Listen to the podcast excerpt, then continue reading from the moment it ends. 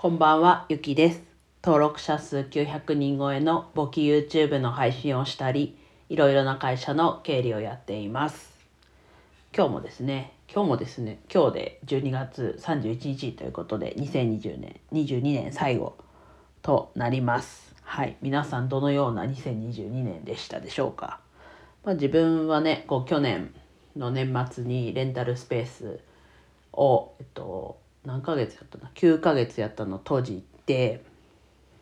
ていうことがあってそれで2022年スタートしてまた新たなこととして経理の業務委託の仕事を実際に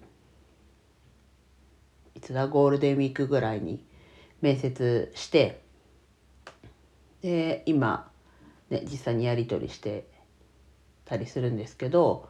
まあ約半年ぐらいうんちょうどでも半年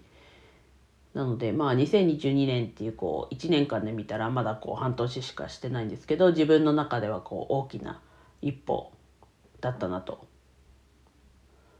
思ってます。で2023年はこうもう少しなんだろうな自分が動いて稼ぐっていうところからもう少しこう卒業してこうざっくり言うとこう動いてなくても稼げるようなことに時間を避けるようにこう整えていかなきゃいけないかなと思ってます。であとは簿記の方もまあ2022年後半逆に半分後半は動画出してなかったですけどでもこうやって900人、ね、超えて、まあ、1,000人にはいかなかったですけど、まあ、去年も来年こそって感じだったと思うんですが、まあ、更新してないのもあるのでまあ仕方ないかなっていうところはあるんですけど後半は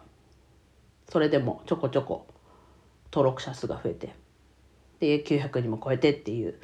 ところまで行ったのでまあ YouTube で教えるポキもだしちょっと違うところでも教えれたりすることがありそうなので、まあ、そういうとこだったりこうお金の授業、まあ、今まさに FP2 級の勉強してるんですけど1月22日もう1ヶ月切りましたけど FP の勉強をしてこうお金の授業ができるような体制にこう作っていってるのでそれもあるのでやっぱりこう自分が働かなくてもお金が稼げるようなところっていう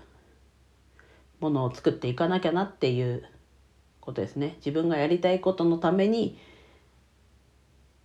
なんだろうやらなきゃいけないことというかがあるので、うん、そこをちょっとまだ今この言葉では具体的にはなってないですけどやっていこうかなと自分は思ってます。はい。皆さんはね今今日はちょっとこの後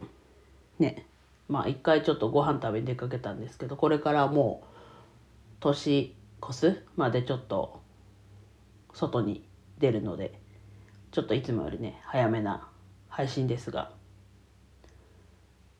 一旦今日うんと2020年最後ということで今年もお世話になりました。皆さん良いお年をお過ごしください。では以上です。今日も一日楽しく過ごせましたでしょうか？ゆきでした。